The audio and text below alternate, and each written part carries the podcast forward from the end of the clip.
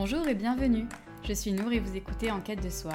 Dans ce podcast, je vous emmène avec moi à la rencontre d'invités ayant un mode de vie et une perception du monde sortant des codes conventionnels. Entre engagement écologique, spiritualité ou encore développement personnel, le but de ce podcast est d'entamer un voyage intérieur afin de se construire une vie alignée qui nous ressemble. Ces témoignages sont une exploration de soi à travers les autres, permettant de récolter des indices et de faire germer de nouvelles idées. Alors, si cela vous tente, on se donne rendez-vous tous les mois pour un nouvel épisode. Installez-vous confortablement et laissez-vous inspirer. Aujourd'hui, j'ai le plaisir d'accueillir Camille Rimbaud sur le podcast. Ancienne ingénieure dans l'industrie pharmaceutique, elle a aujourd'hui de multiples casquettes puisque Camille est coach en développement personnel et professionnel, fondatrice d'Inspire-moi un métier, vidéaste mais également à l'origine du sommet de l'inspiration professionnelle qui a connu un fort succès en 2021, que j'avais adoré et c'est notamment via cela que j'avais commencé à la suivre. Le sommet a d'ailleurs eu une deuxième édition en avril 2022 et si vous n'avez pas eu l'occasion de le suivre en direct, vous pouvez retrouver le coffret Dose d'inspiration avec tous les replays et plein de bonus sur le site du sommet de l'inspiration professionnelle.com. Camille, bienvenue et merci d'être avec moi aujourd'hui. Avec plaisir, merci pour l'invitation. Alors je vais direct commencer avec une première question. Euh, alors qu'est-ce que tu répondais quand tu étais enfant et qu'on te demandait euh, quel métier tu veux faire plus tard? Qu'est-ce que c'était ton dream job, dream job euh, à l'époque? Eh ben, Je crois que j'avais déjà plusieurs réponses. J'ai eu un peu... je voulais être archéologue. Après, j'ai voulu être vétérinaire. J'ai voulu être ostéopathe équin. Et, et petite, petite blague aussi, je voulais être balayeuse quand j'étais vraiment toute petite. Quand ma grand-mère, elle me demandait qu'est-ce que je voulais faire plus tard, je voulais être balayeuse ou alors directrice. Et du coup, comment ça se fait que, euh, qu'avec toutes ces idées de base, tu en es arrivé euh, dans ta carrière à, t'intéresser à la partie ingénierie, euh, sciences, etc. Qu'est-ce qui a fait que tu es passé de toutes ces idées-là à ce que tu as fait plus tard?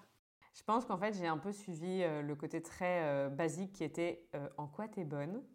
Je suis bonne en sciences. Bon, bah tu vas faire S. Ok bac S, qu'est-ce que tu peux faire? En gros, c'était toujours qu'est-ce que je pouvais faire de mieux avec ce qui était valorisé à ce moment-là? Donc, tu vois, genre bonne en sciences, donc S. Ensuite, tu finis, tu sors de S, tu sais pas vraiment ce que tu veux, faire. Ok, bon, bah, classe prépa. Et puis après, classe prépa, bon, bah, genre école d'ingénieur. J'ai fait une école d'ingénieur généraliste parce que j'avais toujours pas vraiment envie de choisir. Et puis quand même, déjà en prépa et puis en école d'ingé, il y avait la chimie qui me plaisait quand même plus que les maths et la physique. Et donc c'est là où j'ai commencé un petit peu plus à, resserrer un peu les, enfin, toi, les opportunités et à aller plus dans la chimie. Mais finalement, quand j'ai commencé à bosser, j'ai réouvert. quoi. Oui, ouais, bah, je, comprends tout à fait. Et je te pose la question parce que justement, je trouve ça intéressant euh, euh, de se reposer cette question-là quand on devient adulte parce que des fois, ça, ça amène à rien de particulier. Mais c'est assez intéressant de, de voir, euh, parce que quand on est enfant, on n'a pas vraiment de, croyances limitantes, on, croit réellement euh, et sincèrement en nous, euh, que tout est possible. Et du coup, finalement, par la suite, on est un peu... on se limite tout seul ou par les autres. Et il y a des fois des, des, désirs vraiment profonds qu'on met de côté.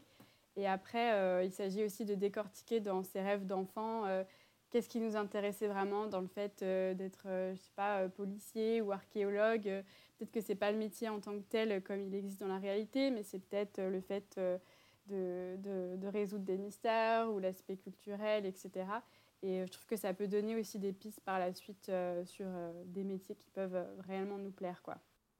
Clairement, ça me parle beaucoup ce que tu dis et c'est une des choses que je voulais faire avec Inspire-moi un métier, c'était vraiment revenir au verbe et pas au métier en tant que tel, mais comment est-ce que tu fais ton métier, qu'est-ce que tu exprimes de toi en fait dans ton métier? Et je pense que c'est vraiment ça aussi quand on se reconnecte au métier qu'on avait envie de faire quand on était petit. C'était ça, et j'ai envie d'aider, j'ai envie d'explorer, j'ai envie de construire, j'ai envie d'innover et tout et tout. Et, et après, ça peut prendre forme sous plein de métiers différents en fait. Oui, exactement.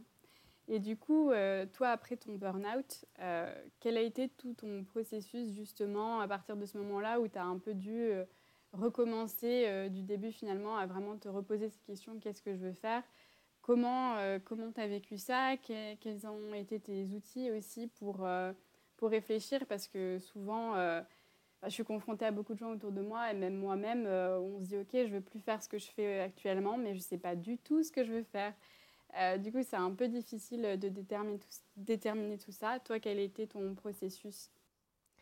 Eh ben en fait, j'ai vécu exactement ça. C'est-à-dire que je suis, quand j'ai commencé à sentir que ça allait pas, euh, j'ai essayé de redonner du sens en fait. Ça a été vraiment la première réponse parce que je me suis dit, ok, si je sors de l'industrie pharma, je sais rien faire d'autre. Ce qui était évidemment pas vrai, mais c'était un petit peu la, première conclusion. Et donc ce qui s'est passé en fait, c'est que euh, j'ai eu cette idée qui était l'idée d'inspire-moi un métier, qui était vraiment exactement dans ce que tu dis, c'est-à-dire j'ai fait des interviews d'autres professionnels qui sont passionnés par leur métier pour euh, bah, me donner des idées en fait. Donc je pense que la première, et ça m'a pris un certain temps, parce que clairement quand tu es en burn-out, moi il y a vraiment eu un moment où tout mon monde s'est effondré. Je me suis retrouvée chez moi alors que je pense qu'on on, passe jamais autant de temps chez soi de toute notre vie quasiment, sauf quand on a moins de 3 ans. C'est vrai. Quand tu as 3 ans, tu vas déjà à l'école quasiment toute la journée, après encore les études, encore, enfin voilà. Et donc du coup ça a fait un vide énorme avec beaucoup de questions qui sont ressorties. Et je pense que vraiment cette première étape, ça a été euh, d'accueillir en fait euh, ce qui se passait en moi et les idées qui me venaient, dont cette idée de faire des interviews. Parce qu'en fait, cette idée-là, elle m'a remis dans un mode exploratoire.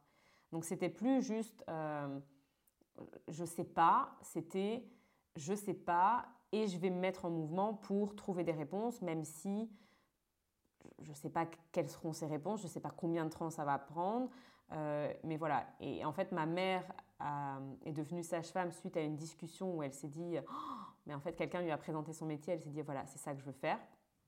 Et donc j'étais partie du même principe en me disant ok, en rencontrant des gens, il y a bien un moment où je vais me dire ah ça ça a l'air chouette. Hmm. Donc ça c'était vraiment tu vois la première euh, la première partie. Et ce qui était assez drôle c'est qu'en fait c'est pas j'ai pas rencontré quelqu'un qui, en, en, me racontant son métier, où je me suis dit, oh, c'est ça que je veux faire. C'est à un moment donné, je me suis dit, ah mais en fait j'adore faire des vidéos et des interviews. Et du coup c'est un peu genre comme si j'avais euh, euh, créé et découvert en même temps moi-même le, métier qui était l'étape d'après, parce que du coup comme tu disais j'ai encore, euh, fait, j'ai encore évolué.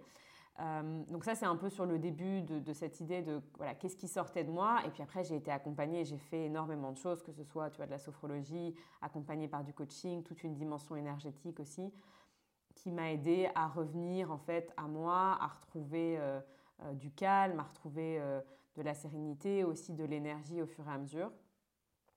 Et, et puis à aller, tu vois, j'ai fait pas mal de mind mapping pour poser un petit peu, tu vois, ce que j'aimais bien, ce qu'il y avait dans ma vie. aussi probablement un peu d'ikigai, des tests, genre le MBTI, plein de choses comme ça. Mm-hmm. Et au fur et à mesure, tout ça, ça a commencé à, à teinter en fait ma vie avec, ben, tu vois, plus comme, on, comme ce qu'on disait, c'est-à-dire revenir sur des verbes. Qu'est-ce que j'aime bien? Euh, Qu'est-ce que, tu vois, quels étaient les points communs entre ce que je faisais dans, dans, la, dans la pharma et ce que je faisais dans d'autres projets où j'avais jamais, enfin, jamais fait les liens. Donc voilà, c'est un peu tout ça qui, qui s'est mis en place au fur et à mesure euh, de ces quelques années, parce que du coup, ça, ça a duré quand même quelques temps. Oui, c'est sûr que c'est souvent un long processus euh, d'introspection.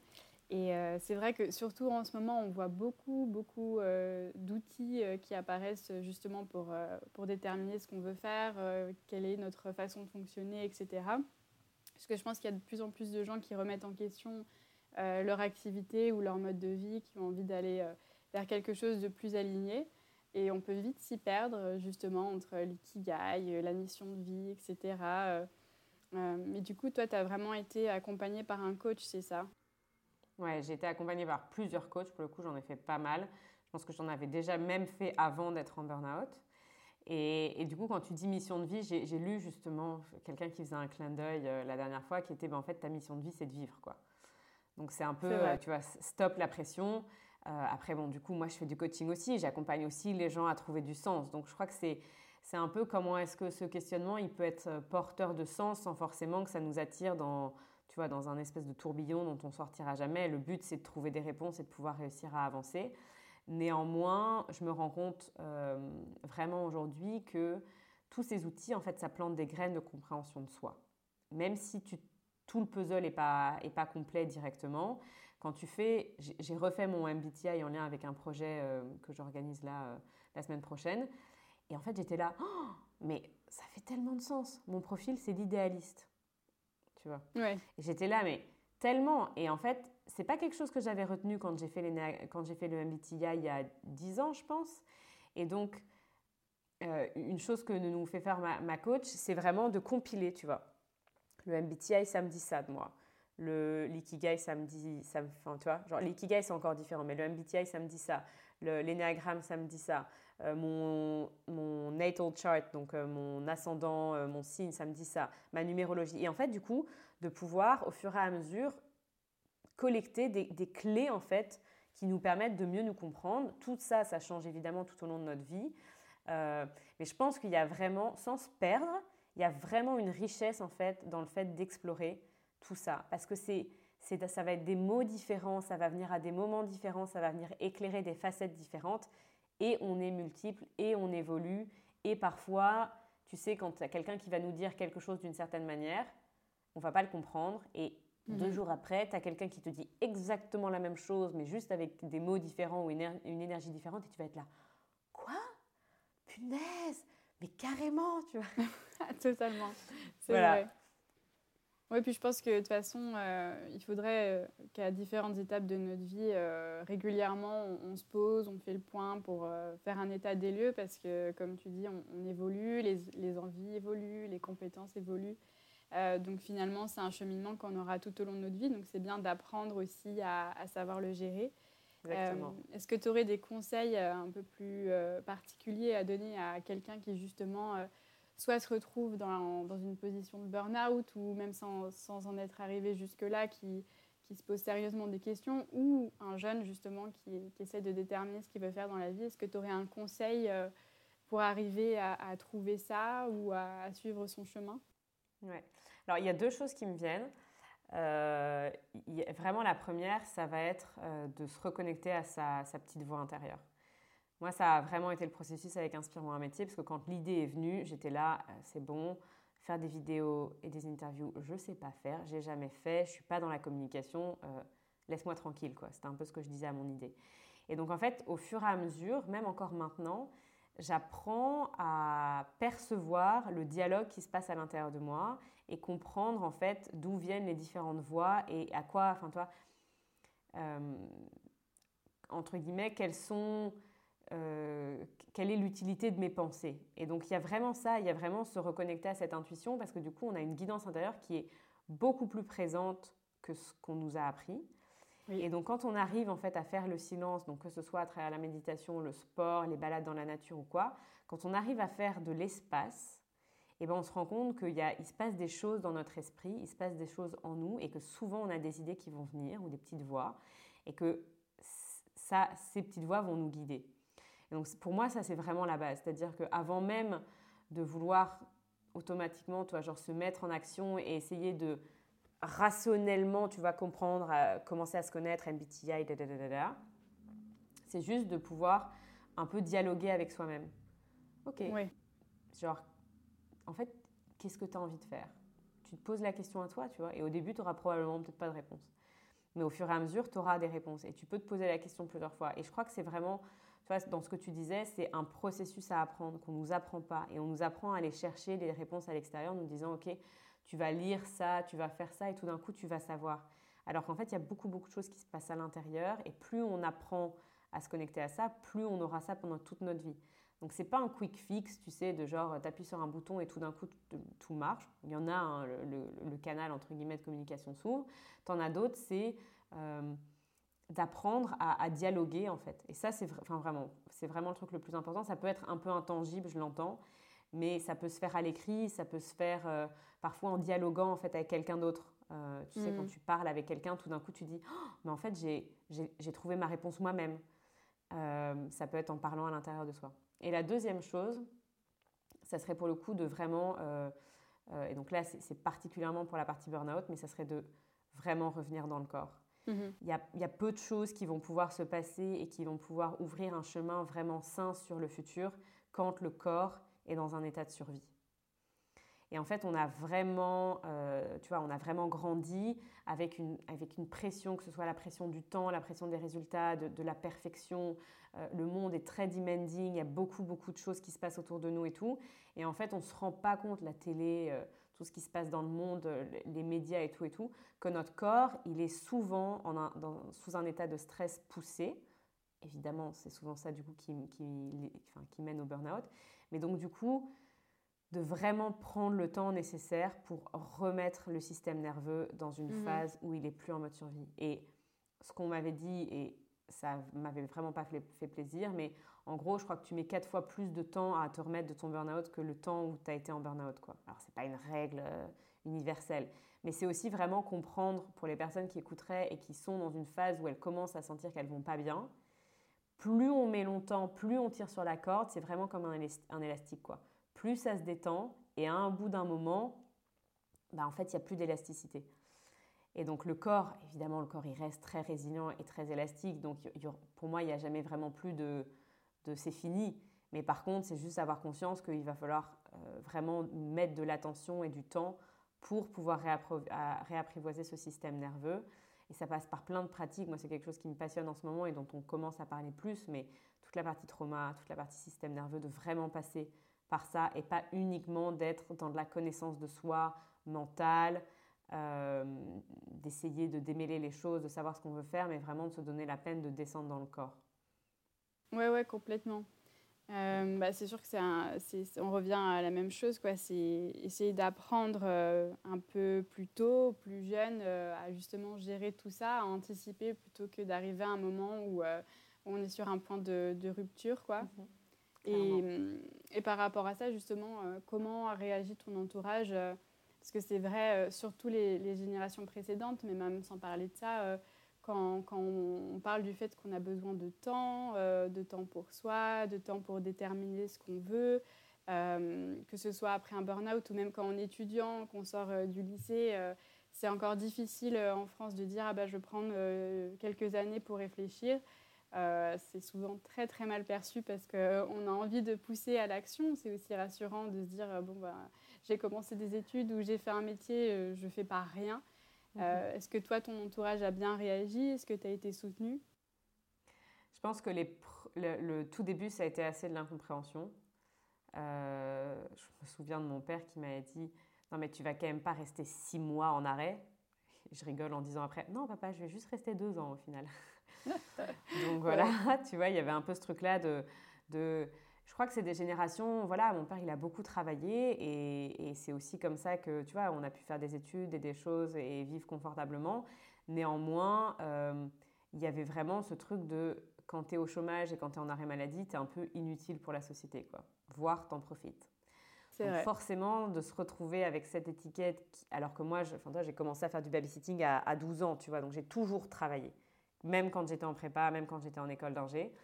Et donc se retrouver tout d'un coup à genre vraiment avoir cette sensation de en effet, hum, à quoi je sers euh, C'était difficile. Et donc ça, c'était des choses qui me, qui me renvoyaient. Après, euh, je crois, mis à part ça, ils ont quand même toujours été soutenants. Il y avait quand même un peu la pression de dire, ok, genre, euh, soit de retour sur le chemin, tu vois, parce que tu étais quand même tu vois, l'industrie et, pharma et, tout ça, et, tu pourrais y retourner de cette manière-là ou peut-être de cette manière-là et tout. Donc il y avait quand même un peu ça, et en même temps un accueil et un soutien, genre vraiment euh, hyper présent de, de, ce que je vivais. Ça a été un peu difficile au niveau des amis, par exemple, tu vois, parce que bah, rien que quand tu es en arrêt ou en burn-out, bah, au niveau d'énergie, ce que tu fais, euh, l'argent que tu gagnes, euh, il y a beaucoup, beaucoup de choses en fait qui ont de manière indirecte évolué dans ma vie. Et au fur et à mesure, ben voilà, je m'y suis habituée, je crois. Mais j'ai toujours, euh, globalement, j'ai vraiment été soutenue. Et je crois que c'est aussi un des moments où tu te rends compte, OK, comment est fait ton entourage et est-ce que ton entourage te soutient vraiment? Euh, Et tu sais, ce truc-là dont on dit qu'on est, les, on, est la somme des cinq personnes qu'on côtoie le mieux, le plus, pardon. Dans ces moments-là, tu te rends vraiment compte aussi de est-ce que les gens te tirent vers le haut ou vers le bas? Est-ce qu'ils t'aident à avancer ou est-ce qu'ils te freinent? Donc, Ça ne fait pas toujours plaisir. Non, Mais c'est dans les moments comme ça, tu vois, où tu te rends un peu compte de, voilà, moi, mon environnement a beaucoup changé. Avant, j'avais que des salariés, maintenant, j'ai quasiment que des entrepreneurs et pas mal de coachs. Euh, et voilà, c'est des discussions, c'est des, des, choses qui sont différentes. Euh, et je pense que juste pour conclure, enfin, pour finir sur, cette, sur ta question, il y a aussi toute une partie de euh, quel est, enfin, tu vois, quel est le jugement qu'on porte nous-mêmes en fait, parce que souvent l'extérieur c'est aussi le reflet de ça. Et donc de pouvoir faire le chemin qui est d'être en paix avec euh, moi, c'était un échec, le burn-out. Comme pour, pour, beaucoup de gens, je pense. Bah ouais, tu vois. Et donc, du coup, il m'a fallu tout un temps. Et même encore, ça revient probablement un peu maintenant, tu vois, de me dire, non, c'en est pas un. Et en fait, si ça avait pas, si j'avais pas fait ça, je me serais probablement retrouvée dans une situation aujourd'hui où je serais vraiment pas bien parce que, parce que si j'ai décidé de prendre ce chemin de traverse, comme je l'appelle, c'est qu'il y avait quelque chose qui allait pas. C'est que genre euh, mon âme, entre guillemets, elle aspirait à autre chose que de bosser dans l'industrie pharma pendant toute sa carrière. Quoi. C'est sûr, mais euh, on est d'accord que c'est pas évident euh, de, de se l'avouer, c'est souvent assez douloureux. Mhm. Et aujourd'hui, euh, comment s'organise ton activité? Est-ce que tu peux peut-être nous emmener dans une journée type, entre guillemets, avec toi, dans ce que tu fais au quotidien? Euh, je suis en train de réfléchir à mes journées type. Écoute, mes journées, elles sont un petit peu plus type depuis le début de l'année. Je pense que l'année dernière, ça aurait été encore plus compliqué de te répondre. en général, je commence ma journée avec ma matinée off.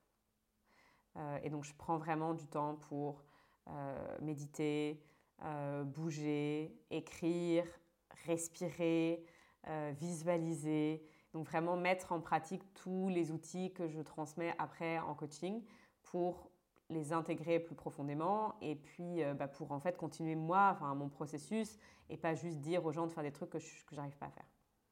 Ça arrive encore sur certaines choses, mais, mais l'idée c'est c'est ça. L'idée c'est vraiment de de, c'est vraiment euh, walk the talk, donc euh, faire tout ce que je conseille de faire aux gens. Donc ça, c'est la matinée. Euh, ensuite, dans les journées type, souvent, ça va être bah, accompagnement l'après-midi, donc soit tu vois coaching one-to-one, parce que j'ai pas de groupe pour l'instant. et après, ça va être aussi toute une partie projet. Donc comme tu disais, un peu ce côté multiple, j'ai toute la partie inspire-moi un métier qui peut prendre la forme, bah, genre tu vois, si je te dis ce que je fais un peu en ce moment. Euh, donc, euh, ça peut être faire une interview radio, ça peut être avoir une, réunion d'organisation avec euh, le collège dans lequel je fais un événement la semaine prochaine pour voir est-ce que tous les détails sont OK, définir le programme du sommet de l'inspiration professionnelle et contacter certaines personnes, faire un live sur Instagram, gérer toute la partie administrative, assurance et tous ces trucs-là, faire les factures. Donc c'est assez, euh, c'est assez varié. Et je pense que du coup, euh, il y a vraiment, euh, tu vois, il y a toute la partie coaching qui est vraiment un bloc. Et puis après, il y a toute la partie plus projet, vraiment réalisation des projets, entrepreneuriat. Et après, il y a toutes les casquettes un peu genre dans l'ombre du côté entrepreneur qui sont bah, l'admin, les réseaux sociaux, la compta, du networking. Ce matin, j'ai fait, ce matin pour le coup, j'ai j'avais pas ma journée, ma matinée off, j'étais en networking à 7h15. Euh, voilà, un peu. Non, mais c'est chouette, c'est hyper varié et c'est sûr que moi, ça me parle, ça me donne très envie. Et euh, c'est vrai qu'aujourd'hui, c'est un, faut, se l'avouer, c'est un peu un luxe de pouvoir justement euh, bah, prendre sa matinée pour faire autre chose ou manier son temps un peu enfin, librement, tout simplement. Et c'est vrai qu'il y a de plus en plus de personnes qui s'intéressent à l'entrepreneuriat et moi, la première. Parce que justement, on a cette idée euh, très Instagrammable finalement euh, que tu peux travailler euh, de n'importe où, organiser ton temps librement, etc. Toi, comment est-ce que tu le vis? Est-ce que en réalité, forcément, je suppose que c'est plus compliqué que ça en a l'air, mais comment tu, vis cet entrepreneuriat? Euh, écoute, moi, je pense que j'aurais vraiment du mal à revenir au salariat, même s'il y a des moments où je manque un petit peu d'une structure extérieure, tu vois, parce que du coup, ben, je suis avec moi-même euh, tout le temps, euh, et c'est moi qui mets ma propre structure et tout et tout. Néanmoins, je trouve que, en fait, quand tu es libre, ça te montre vraiment ce que tu fais un peu par défaut. Tu vois. Et donc, du coup, moi, mon mode par défaut, ça va être de remplir, par exemple, mon agenda et d'être très active. Mhm. Je vais faire beaucoup, beaucoup de choses. Et donc ça, c'est un peu un de mes challenges dans cette idée de genre, euh, je peux faire ce que je veux. C'est que je peux parfois être un petit peu, je vais pas dire ma, ma propre ennemie, ce serait pas vraiment, mais mon propre challenge, quoi. Et donc, euh, et donc, ça a les avantages de ses inconvénients. C'est-à-dire que je peux décider de vraiment rien mettre le matin, parfois de rajouter un truc, mais parfois quand tu commences à rajouter un truc, finalement, je me retrouve avec ma semaine où j'ai des trucs le matin, tu vois. Donc c'est vraiment toujours trouver cet équilibre entre euh, euh, être flexible par rapport au fait que bah, tu as des clients, tu as des trucs qui se mettent et tout et tout, et en même temps euh, respecter les engagements qu'on a de, par rapport à nous-mêmes qui sont de ne pas bosser H24 vu que tu personne qui vient te dire écoute on va éteindre la lumière parce que là il est 22h30 et on ferme les bureaux. Ouais. Non, tu peux pas. Donc tu vois, il y a vraiment ça et en même temps cette année, j'ai vraiment décidé de prendre plus de temps pour moi. Tu vois, donc mes matinées qui sont généralement off, j'ai des rendez-vous self-care, tu vois, beaucoup plus fréquemment. Et j'adore parce qu'en fait, euh, euh, comment dire, je peux vraiment prioriser ce que j'ai envie et j'ai juste à régler les choses à l'intérieur de moi, les blocages, les traumas, les croyances et tout, qui, me mettent des bâtons dans les roues. Et finalement, je peux créer ce que je veux, quoi. Donc c'est sûr que j'ai envie de dire ce truc euh, méga Instagrammable, comme tu me disais, où genre euh, le truc est parfait et il y a, enfin tu vois, genre tout est géré et tout. Non, enfin je veux dire clairement, là en ce moment j'ai des projets qui se chevauchent en plus de toute la partie accompagnement, j'en ai par-dessus la tête, tu vois. Mais en même temps, tu vois, vu que j'apprends vraiment à réguler mon système nerveux, je sens que ça commence à, tu vois, à devenir un peu plus tendu. Et en même temps, j'ai les outils pour pouvoir, genre, aussi ramener les choses, réapaiser mon corps et tout et tout. Je sais que ça va pas durer euh, j'ai envie de dire, éternellement de toute manière. Donc c'est vraiment ça, et tu vois, c'est vraiment des choses que je, vais, que je veux mettre de plus en plus dans mes, dans mes accompagnements. C'est aussi ramener les gens dans comment est-ce que je peux faire les choses à partir d'un espace où mon système nerveux, il est tranquille. Il n'est pas en mode panique tout le temps, tu vois. Et là, je sens qu'il y a quand même des moments où, avec les multiples projets, il y a beaucoup. Et en même temps, je sens aussi que je commence à récupérer de mon burn-out, vraiment, parce que ce genre de truc, euh, la multiplicité en fait de tout ce que je dois faire au quotidien, je pourrais pas, j'aurais pas pu la gérer il y a, il y a, il y a quelques temps quoi. finalement, la vie d'entrepreneur, c'est aussi beaucoup euh, d'expérimentation, d'exploration, de tests, euh, réajustés en permanence. Ouais.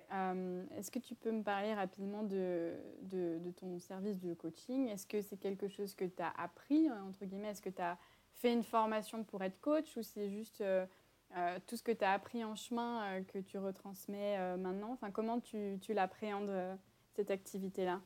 Ouais. J'ai pas fait de formation de coach. je suis en train de finir une certification qui est plus dans le côté corporel et somatique. Et après, en fait, moi, je me forme énormément dans les choses que je fais pour moi-même. Je suis vraiment une, quelqu'un qui expérimente énormément et qui touche à tout et qui apprend sur le tas.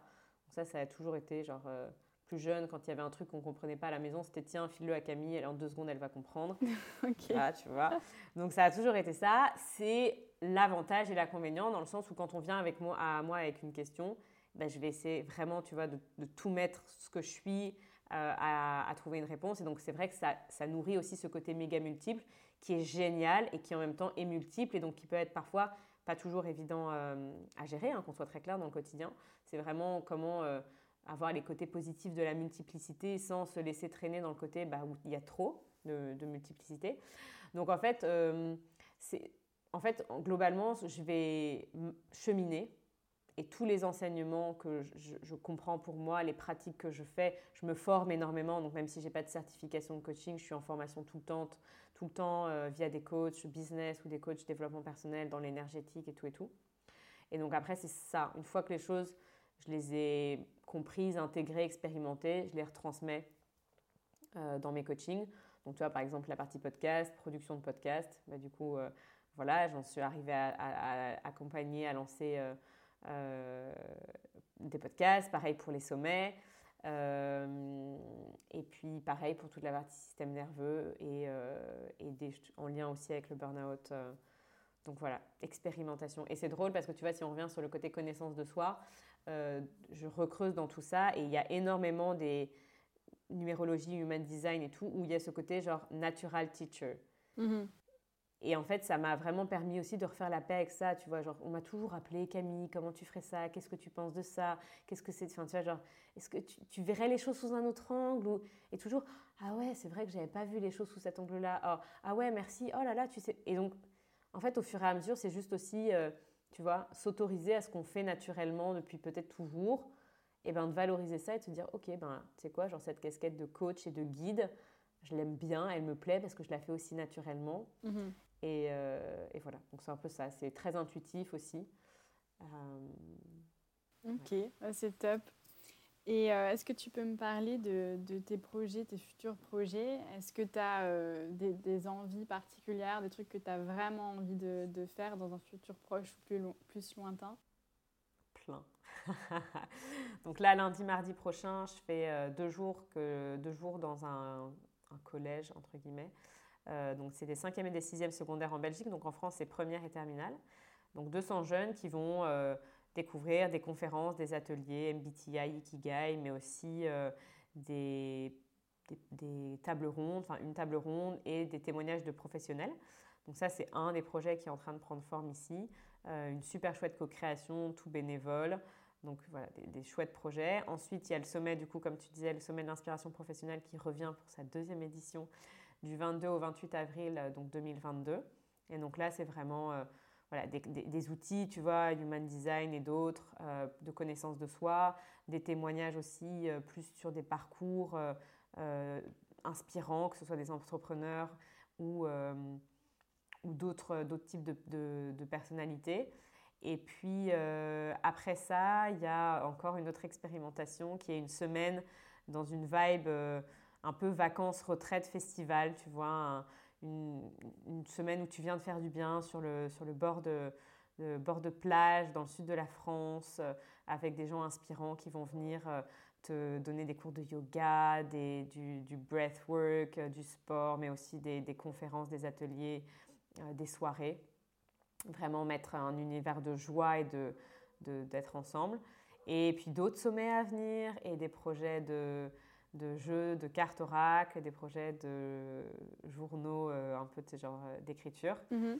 Et euh, je crois que j'ai fait à peu près le tour. Il y a toujours des idées qui viennent. Ça, c'est les grandes pour cette année. bah, félicitations, en tout cas, c'est vraiment des super projets.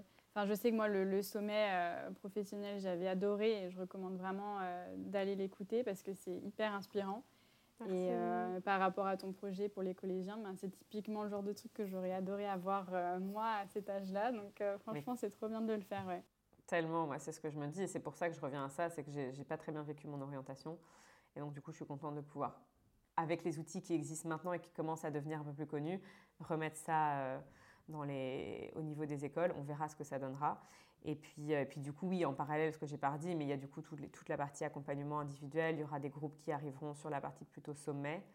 Euh, mais vraiment toujours cette idée de, voilà, là je prépare, une conférence euh, et c'est cette idée vraiment de, on a tous notre vibration propre, on a tous des idées qui nous viennent, le monde est en transition, on a, ça va vraiment être difficile de justifier pendant plus longtemps le fait de ne pas passer à l'action quand on est inspiré parce que c'est vraiment, c'est vraiment la concrétisation en fait de ces idées qui, euh, comme tu es en train de le faire au niveau du podcast, va venir va venir ancrer en fait dans la réalité ces transitions, tu vois, ces discours de on peut faire autrement, de ça c'est possible, de da, tout ça en fait ça ancre la transformation du monde dans la matière. Si ça reste au niveau des idées et que tout le monde se dit ah mais non mais je sais pas faire et puis le syndrome de l'imposteur et puis blablabla, en fait les idées elles restent, elles tournent elles vont potentiellement s'incarner ailleurs, mais ça ralentit en fait l'incarnation du changement dont, on a besoin en fait dans le monde, la transition qui est en train de se passer, elle s'incarne grâce à chacun d'entre nous. Quoi.